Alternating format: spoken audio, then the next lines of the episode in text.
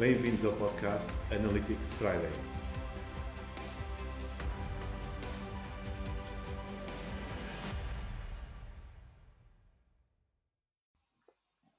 Bem-vindos ao Analytics Friday.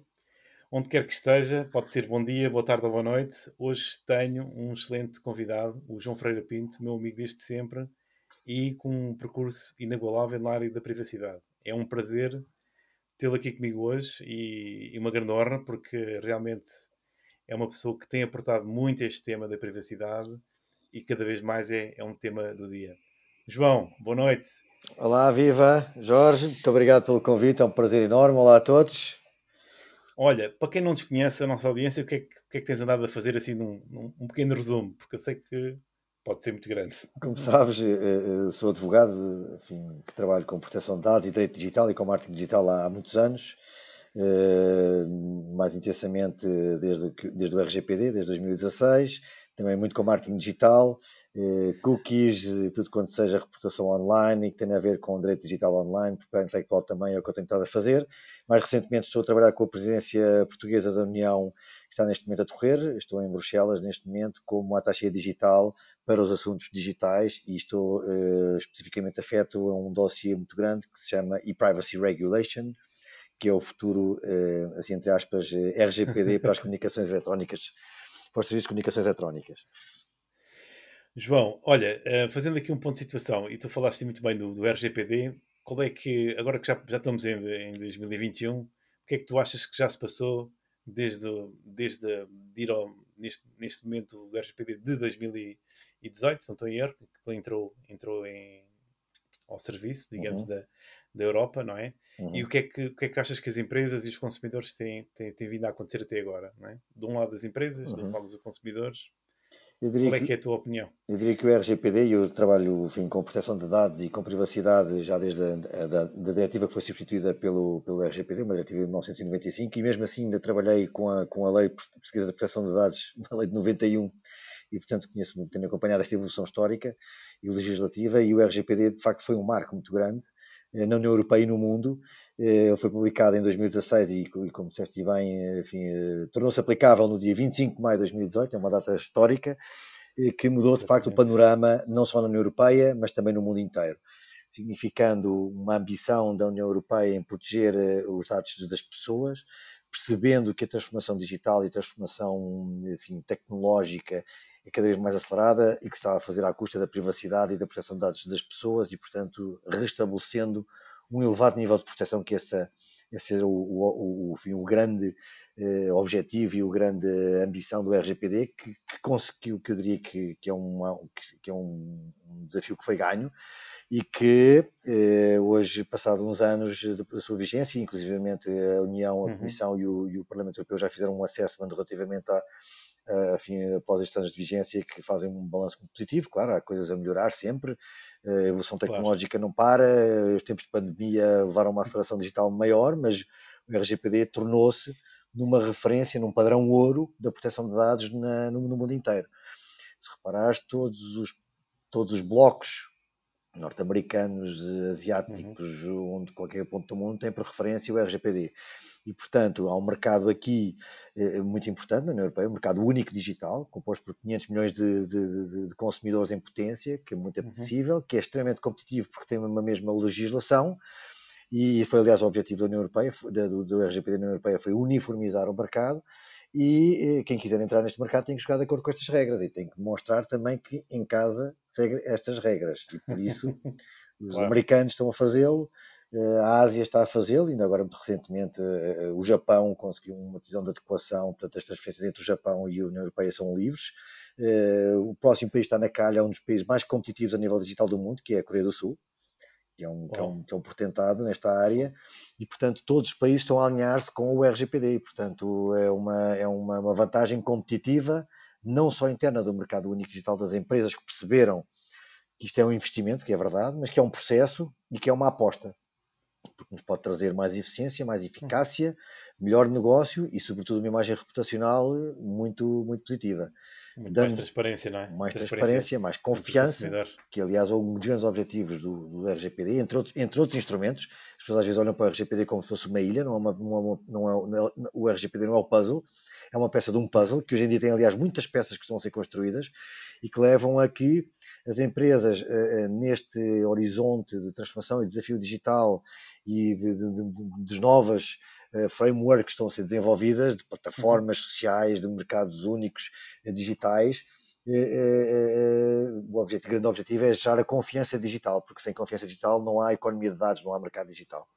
Sim, sem dúvida. Olha, o que é que que é que tu achas de, das empresas portuguesas, um, assim no seu, no seu geral, em relação à, à adoção do RGPD de, muitas descobriram que se calhar agora é que, é que a privacidade começou a existir, outras já vinham no caminho de, de adequação, que nós já falávamos também, que, que, já havia, e que tu já falaste também, que, que, havia já uma série de leis, que já havia uma série de proteções que deveriam ser salvaguardadas.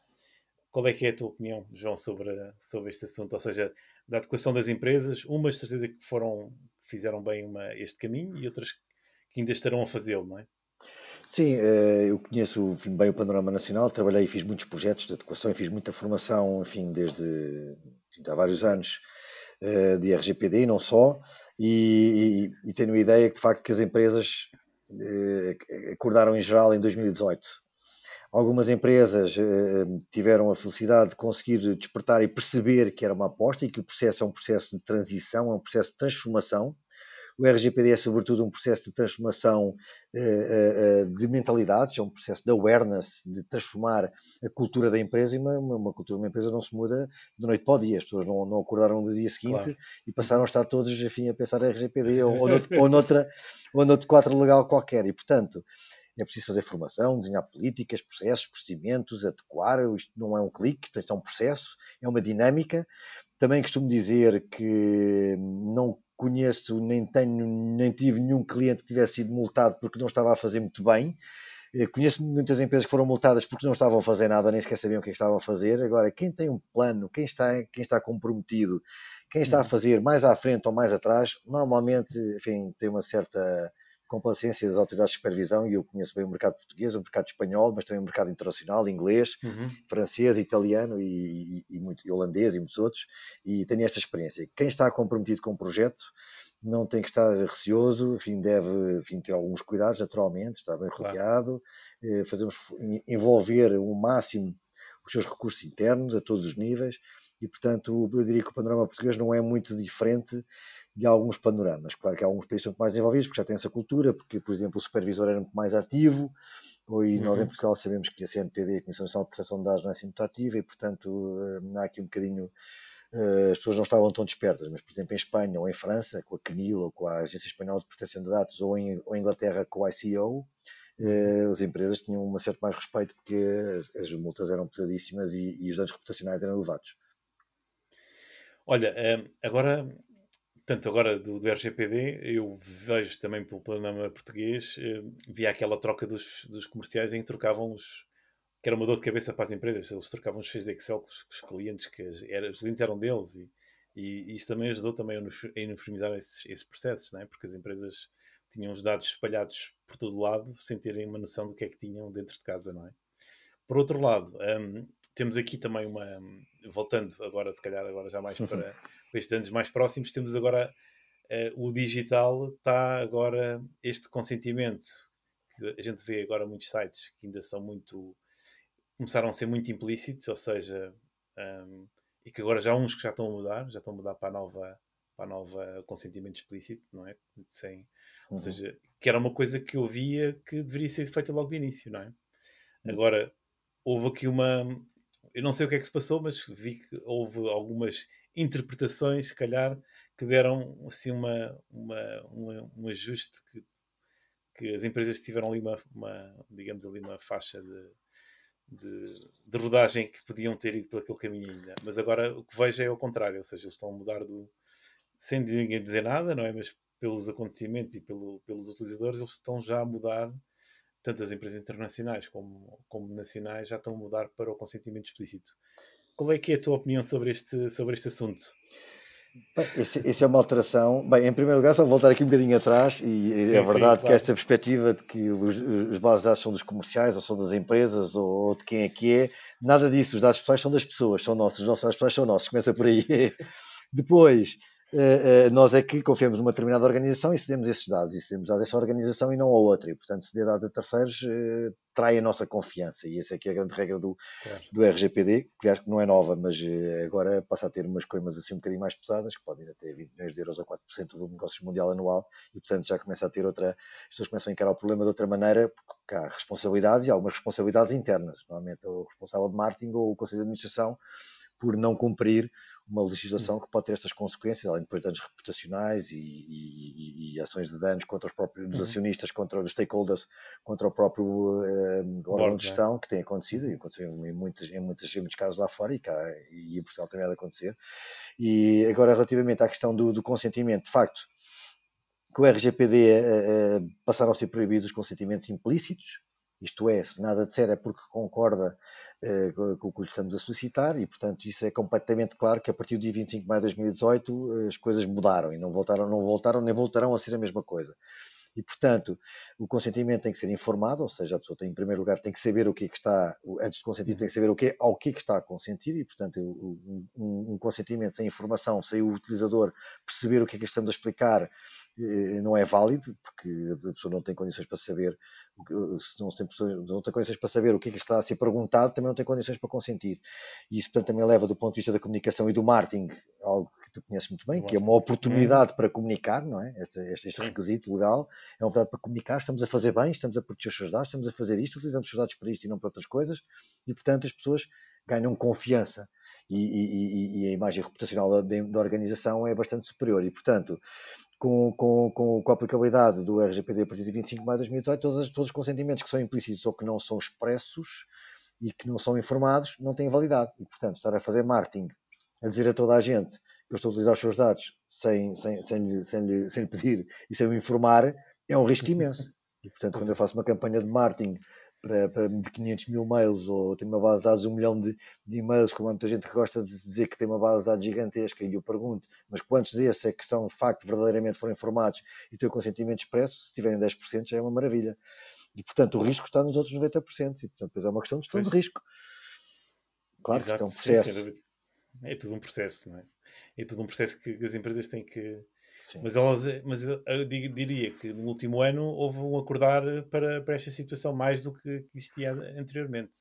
Não tão em termos de e-mails, mas mais, acho que esse, dos e-mails houve, houve logo uma percepção inicial que isso tinha que mudar, não é? Essa, essa parte, de, até porque acabámos por levar muitos e-mails, receber e-mails a dizer se queríamos continuar a receber os e-mails, não é?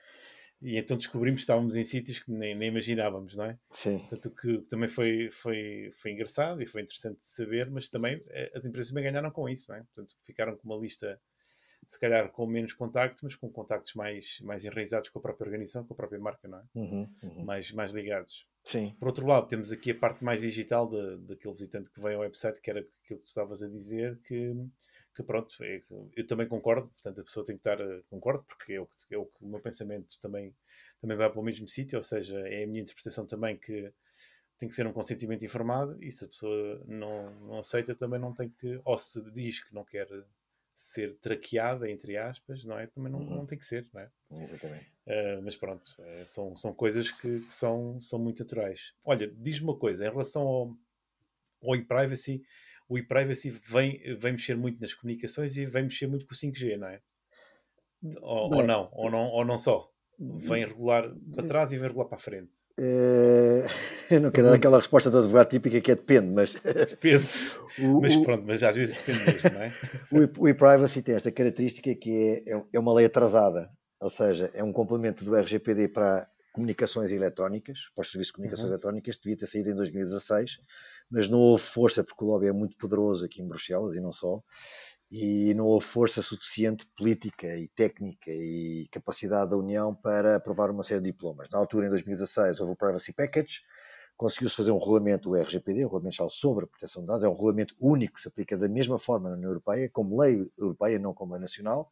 Não quer dizer que não uhum. haja leis nacionais, como nós temos em Portugal, a lei de execução do, do RGPD, mas existiu também uma coisa chamada PNR, Passenger Name Record, um, uma norma muito importante que vai regulamentar toda, toda, toda o tratamento de dados e comunicação de dados para os, os passageiros do, do espaço aéreo europeu e, e, uma diretiva sobre chamada Law Enforcement Directive que tem a ver, não foi possível fazer um regulamento e que tem a ver com a, com a investigação criminal e que é uma diretiva que depois foi transposta para a lei nacional, a 680, que é muito importante. Ficou de fora um uma revisão de uma diretiva que ainda está em vigor, que é a diretiva e-privacy, que é de 2002.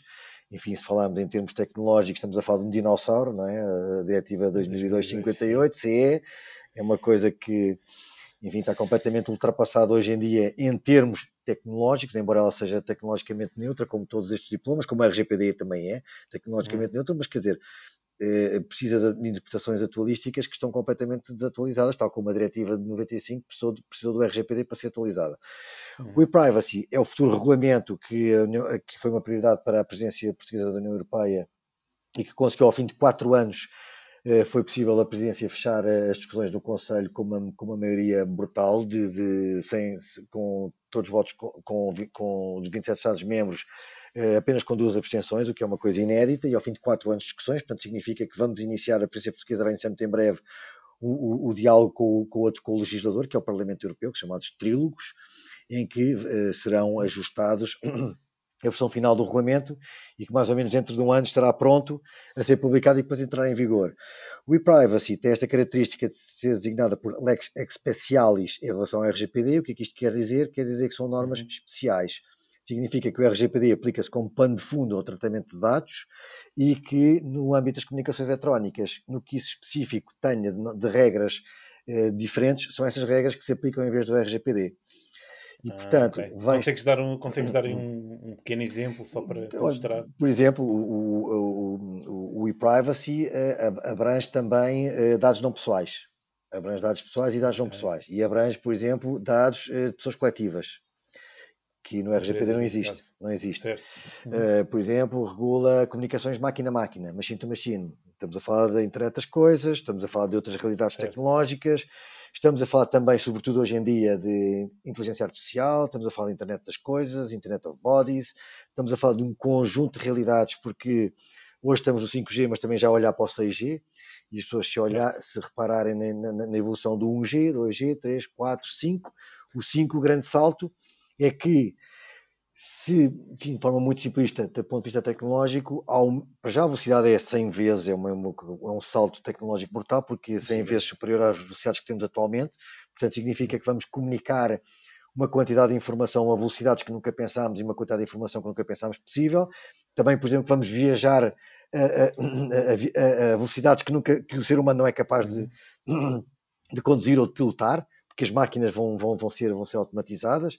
Aliás, todos uhum. trabalhamos um bocadinho para esses algoritmos, não é? Quando estamos a preencher aqueles novos captchas, que é identificar os semáforos ou as passadeiras, estamos a trabalhar de borla para alguns futuros providers desse tipo de serviços. Exatamente. E, portanto, uh, identificar passadeiras, autocarros, semáforos, etc., que é sempre as mesmas coisas. Portanto, estamos a, estamos a ensinar de borla o algoritmo a ser ajusta, afinado e, e, tudo isto está regulado no e-privacy. O e-privacy é um regulamento relativamente pequeno, tem 30 e poucos artigos, mas é de um uhum. impacto brutal porque um, o estágio tecnológico em que nós estamos, de inteligência artificial, uh, no âmbito das comunicações eletrónicas com o 5G, em que se uhum de forma muito simples, como eu dizia há um bocadinho, se, se, se acrescenta a, a, possibilidade de incluir software na própria comunicação e, portanto, é possível tudo fazer eh, com, esta, com este novo salto tecnológico e significa que quem controla as redes de comunicações eletrónicas comunica os, controla os dados, quem controla os dados controla o mundo. E portanto, esta guerra que assistimos hoje petróleo, em dia. Este petróleo dos dados, não é? Este petróleo, petróleo. E, e, e, nas comunicações dados. eletrónicas, que é para onde tudo passa, hoje não há redes, não é? Estamos a falar de infraestruturas críticas e, uhum. infraestruturas de comunicação, de telecomunicações, satélites, cabos submarinos, uh, também uh, instalações físicas, às vezes as pessoas esquecem-se que os data centers são físicos, portanto não, é, não, é, não, está tudo propriamente na cloud. Ainda, recentemente tivemos aqui o caso em França do de um conhecido data center que ardeu e não sabemos se o backup não estava lá dentro, e portanto são coisas que acontecem. E, portanto, temos que pensar em toda esta infraestrutura que os nossos dados circulam todos eh, nesta infraestrutura. E, portanto, quando pensamos neste, eu não gosto de utilizar muito o termo holístico, mas esta visão 360, que é quando olhamos para o e-privacy, para o RGPD e para muita outra legislação que está a sair, eh, da Data Governance Act, que vai gerir eh, a forma como as entidades públicas partilham dados, designadamente dados de saúde, de catástrofe, controle de pandemias, ou Digital Market Act, ou o DSA, Digital Service Act, são atos que vêm aí e que vão ter um impacto profundo nos chamados grandes gatekeepers, que são os, hoje em dia monopólios, estão em quatro ou cinco grandes gigantes grandes tecnológicos Sim, que, que, manipulam tudo, não é? Tentam fazer, tentam fazer, fazer, fazer valer o seu valor, não é? Tem um poder imenso com os nossos dados que lhes damos de borda. É verdade. Esquecem há daquela troca, máquina. Há troca de alguns serviços, mas acaba por ser eh, Esque... massivamente de borda, não é? Esquecem daquela velha máxima que nós bem conhecemos, que é quando algo é grátis, nós somos o produto, não é? Exatamente, como dizia, como dizia, como dizia o senhor do Facebook no Congresso, é, pois, se, é. se algo é grátis, então nós somos o produto.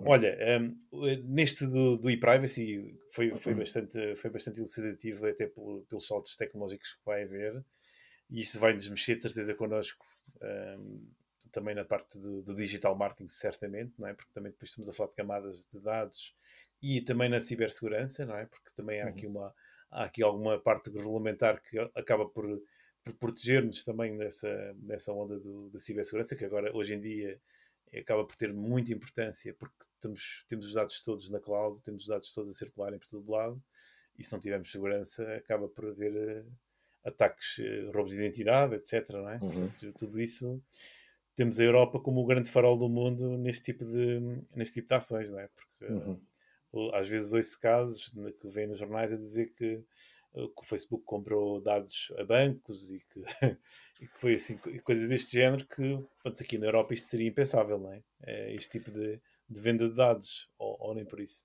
Não, aqui eh, a coisa é um bocadinho mais subtil, já vamos à cibersegurança, porque o que, o que estamos a assistir é que estas empresas estão a crescer no, no negócio, não é? Eh, desde o negócio da saúde, que hoje está, está, está, está na moda, na verdade, os mais uhum. valiosos de todos, a nossa saúde. São empresas que sabem, desde que nascemos, o que é que estudamos, o que é que comunicamos eh, publicamente nas redes sociais, o que é que comunicamos a nível privado nos, nos, nos, nos chats, nos messengers da vida, nos WhatsApps da vida. Eh, sabem que, que, informação é que trocamos, estamos contentes, não estamos contentes, quanto tempo é que claro. estamos logados, com quem é que falamos, sabem depois onde é que trabalhamos, porque se conhecem os nossos perfis profissionais, e depois também estão ligados à banca e, portanto, também sabem que, que empréstimos é que temos e que riscos é que temos. Depois também estão ligados à segura, aos, aos, seguros, depois estão ligados à saúde e, portanto, é um controle imenso da nossa vida que está num, num poder imenso, está num grupo de, de, um conjunto de players que depois coloca questões ao nível de, de concorrência e de monopólio que hoje em dia se uhum. discute e sinaliza muito mais do que não só a perspectiva restrita da privacidade, da proteção de dados, mas também, sobretudo, sobre a questão do, do abuso de, de, monopólios e da posição dominante. E, portanto, o que estamos a assistir é que qualquer dia, muito provavelmente, uma, uma autoridade americana parte o Facebook ou parte o Google, eh, que é o que normalmente acontece quando há um determinado gigante que nos Estados Unidos ultrapassa os limites determinados limites que são perigosos, claro. Eh, a entidade enfim, de concorrência normalmente acaba por partir a empresa e aquilo acaba por, por ter outra, outra enfim, ficar mais diluída. Relativamente à questão da, da, cibersegurança, sem dúvida, um aspecto extremamente importante. Temos também muitos regulamentos na área do, do, do, do regulamento, novo regulamento da cibersegurança a sair. A futura diretiva NIS, a NIS 2, eh, também de segurança de redes de informação, e a, e a, agência europeia, a ENISA, também hoje em dia como uma agência com, com, com um papel muito relevante no, ao nível da União Europeia, como agência europeia da cibersegurança, e, uh, uh, por outro lado, também uh, uma forte preocupação com, com, com, as questões da segurança e, portanto, o e-privacy toca aspectos muito críticos de cibersegurança, que já estão, aliás, no RGPD, mas que fazem a ponte com as outras peças do puzzle, uhum. como a diretiva NIS ou como regulamentos também, áreas, por exemplo, reguladas, banca, seguros, na Europa fora, que têm regras muito específicas, não é? Uh, uhum. Ou outro tipo de diretivas, sistemas de pagamentos, PSD2, ou, ou, por exemplo, o sistema de cartões de crédito, existem muitas regras e que são regras de compliance que têm que ser harmonizadas com o RGPD, mas uh, uh, relativamente a cookies, as grandes regras estão sobretudo no e-privacy hoje em dia estão na diretiva e-privacy e em leis nacionais, as chamadas leis dos cookies, mas isso vai acabar porque vai estar tudo no e-privacy e vamos ter algumas novidades. Eu chamaria a atenção para que o consentimento passe a ser previamente expresso. Previamente expresso. Previamente expresso. O que é que isso significa? Significa que antes de ir já tem que consentir? Exatamente. Mas isso vai ser complicado de obter, não é? Eu chamo a atenção para esse pequeno pormenor que vai ser um grande desafio. Sim, sim. Como. Tal como o RGPD também foi um grande desafio para todas as empresas e, portanto, só os melhores e os mais aplicados é que saberão dar a volta. E aqui claro, vamos ter. Uh, um, isso passou um bocadinho despercebido. É uma marca da presença portuguesa que é uh, chamar a atenção para as regras de, do marketing que estão para já escritas e, e que vão ser endurecidas durante os trílogos que decorrem do Parlamento Europeu, porque o Parlamento Europeu tem uma, uma posição muito conservadora, muito pró-consumidor. Portanto, eu chamo a atenção para alguns ah, impactos. Dúvida, mas, mas, estou a ver, é um bocadinho a parte técnica ser um bocadinho difícil de, de, de fazer esse previamente. Eu, eu diria Ou seja, que... antes do consentimento, antes Sim. de ver o consentimento, já tem que dar. Sim.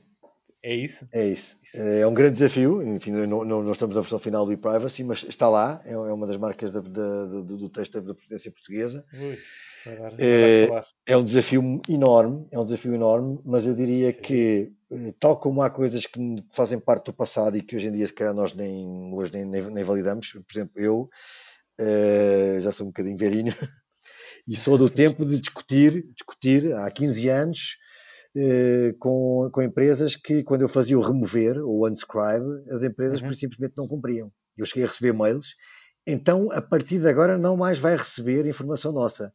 E eu perguntava, mas, mas quem, é que deu, quem é que deu autorização para me impactarem com marketing que eu não sei quem vocês são? Não os conheço, não os quero conhecer e não quero falar de vocês. E portanto, hoje em dia, o unsubscribe é uma coisa que não passa pela cabeça de ninguém que não funciona. Antigamente era um botão só para, só para, só para dizer sim, que tinha sim, sim, sim. e ninguém ligava nenhuma, tal como hoje nos cookies as coisas são diferentes. Aliás, eu também chamo a atenção porque as cookie walls têm os descontatos, regras muito, muito claras, eh, sobretudo ao nível dos considerandos, que foi onde foi possível a princípio portuguesa trabalhar. Uh, algumas... Os publishers, os publishers nacionais que se ponham ao pau, não é? Portanto, não, os digo... publishers no seu geral, não é? Eu diria que, quer dizer, eh, há, há, coisas que fazem parte de determinadas épocas, não é? As coisas que, se, que aconteciam antes do RGPD não é possível acontecer hoje. As pessoas, as pessoas não aceitam. E, certo, e quando vier o e-privacy há coisas que também não podemos aceitar, quer dizer, o mercado tem que se reinventar, tem que estar à volta, e eu devo dizer que nós fomos extremamente criticados, inclusive pelo, pelo Supervisor Europeu da Proteção de Dados e pelo, pelo Comitê Europeu da Proteção de Dados, porque éramos demasiado pró-negócio, e portanto há, dois, há três objetivos uhum. no e-privacy, tal como no, no RGPD, o elevado nível de proteção das pessoas e, portanto, estão mais alinhado com o RGPD possível, que foi essa uma das grandes marcas da, do texto que foi aprovado sob a presidência uhum. portuguesa. Segunda, liberdade de circulação de dados, economia de dados. Dentro da União Europeia, a liberdade de circulação é praticamente total. Proteger a inovação e o desenvolvimento. Foi uma grande característica da, da maneira como alinhámos o RGPD, dar o máximo sim, sim. de possibilidade das empresas desenvolverem um negócio com as ferramentas sem matar o negócio, ou seja, não queríamos uma, uma legislação fantástica, um tratado, enfim, acabado, perfeito eh, de direito digital, mas eh, das comunicações eletrónicas, mas depois que sem negócios, ou seja, não queremos um hospital perfeito sem clientes, sem pacientes. Sem e pacientes, portanto, eh, tivemos essa preocupação. Eu, eu chamo a atenção para essas regras, vão ser muito duras no negócio. Eu diria que o impacto, e, e quem quiser começar já a olhar para estas regras, pode já começar a antever o que, é que vai ser o, o impacto do e-privacy, vai ser brutal uhum. eh, para o negócio, tal como as empresas que tiveram a capacidade de antever eh, uma oportunidade no RGPD em 2016 ou em 2017, vão ver que uhum. quando chegar o momento serão, estarão na linha da frente, porque isto é uma questão de competitividade. O mundo continua cada vez acaba, mais acaba, acelerado. Acaba por ser, porque depois a seguir temos outros países, a, os outros blocos a fazerem a adoção das mesmas regras. Nem mais. Vão pela, pelos os mais duros, né? pelo, que é para terem uma coisa mais uniforme, não terem preocupações, uhum. acabam por adotar aquilo que é mais duro, não é? O Isso mais duro. A única, a única preocupação aqui, às vezes, eu acho é que uh, podemos ter aí uma ter uma fase de transição, porque há aí coisas que estás-me a dizer que vai ser muito difícil Vamos lá ver. de, nós, de transpor. Nós estamos transpor, apesar de, ser, apesar de ser, estamos em abril, não é? De 2021, certo. não quer dizer que, que, vamos lá ver, as regras não vão, isto não vai acontecer amanhã. É como claro, o RGPD, dois anos de transição, é, muito se falou no assunto, os, os claro. players, os stakeholders já fizeram muito lobby, já conhecem o mercado, as grandes empresas de telecomunicações, os grandes players conhecem perfeitamente o impacto. Portanto, praticamente não tem desculpa. Inclusive, uma das propostas da Polícia Portuguesa até era encurtar o prazo de entrada em vigor em um ano, eh, porque achamos uhum. que é mais que suficiente, porque esta proposta está há mais de quatro anos para ser fechada e achamos que é mais que suficiente. Portanto, eu diria que os mais atentos, os que frequentam os canais mais, reputa mais reputados e mais bem informados dos profissionais que sabem o que é que estão a fazer, eh, têm aqui esta informação que, que pode valer ouro. Não, é? Portanto, não vão acordar sim, num sim, dia de repente num tem dia, de um momento para o outro, tem que de repente, como Vai ter dizer, impacto, quem estiver mais bem preparado acaba por, por vingar e por ter mais confiança do utilizador, etc. Quem tiver a capacidade de antever, antever as regras e perceber, pode ir preparando os seus clientes e começar a trabalhar de maneira diferente. Cookie Walls faz parte do passado, é uma coisa que daqui a dois anos será quase crime. Eu diria. Sim, cookie wall já não é, Hoje é, dia muito já... É. raro, a não serem alguns os publishers nacionais é que têm ali umas, umas cookie walls e também alguns eh, publishers também, também internacionais mas eu diria que também, pronto, à partida tem que. É daquelas coisas, não é? Tem porque, que, porque os utilizadores que... vão evoluindo também, vão sendo cada vez mais conscientes, mais awareness, já se fez muita Sim. formação, já se falou muito e, portanto, as pessoas também já estão Verdade. um bocadinho mais, quando são mais impactadas, eh, se calhar tem um, tem um impacto negativo do ponto de vista reputacional que se calhar aqui há 3 ou 4 anos não tinha, não é? Sim, e uma coisa que também tem estado a ver é que os consumidores que têm mais poder de compra estão mais cientes destes direitos estão mais cientes dos direitos que têm de, de, de, privacidade e o direito a poderem optar ou não. Geralmente são aqueles que têm mais poder de compra que em alguns mercados. Portanto, isso vai ter, vai ter bastante impacto. Também, mas pode não ser propriamente também esse, esse. Há fenómenos, não é? Por exemplo, assistimos agora este problema do WhatsApp, que não é um problema nenhum, que é o WhatsApp finalmente uh, pôs preto no branco. Eu não gosto de falar de marcas, mas uh, é uma coisa que, está, que estamos todos a acompanhar. É público. Uh, que é público e, portanto, eles Sim. publicaram os novos termos e condições com regras de privacidade declarando o que já toda a gente sabia e portanto isto teve um é impacto e as pessoas começaram de repente começaram em massa a migrar para outras plataformas como outras o Signal ou Telegram ou qualquer outra plataforma verdade, é parece verdade. que as pessoas acordaram agora e isso em termos reputacionais tem um impacto brutal, isso pode matar um negócio não é? basta Mas pensarmos pode. em três ou quatro negócios que, tipo Facebook, hoje toda a gente sabe o que, é que estamos a falar no Facebook, mas se calhar se houver um problema daqui a 5 anos ninguém, já ninguém vai falar no Facebook. Isto parece uma coisa um bocado incrível e eu até acho que estes problemas todos tem sido um bocado claro. o princípio do fim do Facebook. Eu acho que o Facebook não, já não voltará por certo a ser o mesmo, depois de todos os escândalos todos do Cambridge Analytica, etc. E, e, não sei se nós estamos a assistir ao princípio de uma nova era pós-Facebook e basta pensar em muito todo tipo de, de redes ou de, ou, de, ou de redes sociais que existiram que na altura é impensável uh, uma pessoa que não soubesse o que era, era um info excluído é e que é hoje em dia se perguntarmos à maioria das pessoas que nos estão a escutar se querem saber o que é que estamos a falar, não é? É verdade, é verdade. Sem dúvida. Olha, eu o que eu te posso dizer é agradecer. Já estamos aqui já há meia hora. Ui, foi, tempo voa. Isto é, tempo voa. De agradecer-te, porque realmente é, não, não, não, não só foi muito bom falar contigo e perceber estas novas. Onde é que, que andas a fazer? Que andas a fazer coisas muito boas e brutais, como sempre, sempre na, sempre na linha da frente. E também de, deixar aqui alguns algumas, alguns bombons que é para, para quem está a ouvir começar-se a preparar para daqui a dois anos, ou quando, quando a lei entrar em vigor do e-privacy, já estar, já estar a começar a preparar-se para. Sem dúvida. João, só tenho que agradecer, muito obrigado. Um, Tu queres deixar algum link de ligação das pessoas que te podem encontrar nas, nas redes? Muito obrigado, Jorge. Também, em primeiro lugar, agradecer também. É sempre um prazer falar contigo e trabalhar contigo. Sempre foi e sempre será. E, e tenho um prazer imenso e, e felicito todos os parabéns por estes, podcasts fantásticos. São, de facto, muito importantes. Um material de qualidade, primeira qualidade. E é um prazer estar aqui e estar aqui com todos. Eu é que te agradeço. É, bem, eu, como sempre, estou no LinkedIn e, portanto, onde partilho diariamente muita informação nesta área e, portanto, sou facilmente encontrável. João Ferreira Pinto, no LinkedIn toda a gente me encontra. Proteção de dados, DPO, digital marketing e, portanto, alguma informação. Eu sei, eu sei que estás lá e tenho, eu tenho acompanhado as tuas partilhas de perto. E vou, portanto, sempre tudo o que é de novo a nível da União Europeia e não só, nesta área, estou sempre a partilhar e conteúdos de muita qualidade e, portanto, tenho muito gosto e são todos bem-vindos. Muito obrigado, Jorge, e parabéns. E, Nada, eu é que te agradeço. Sempre, e, uma vez mais. E, e obrigado a todos e até ao próximo episódio, então. Obrigado.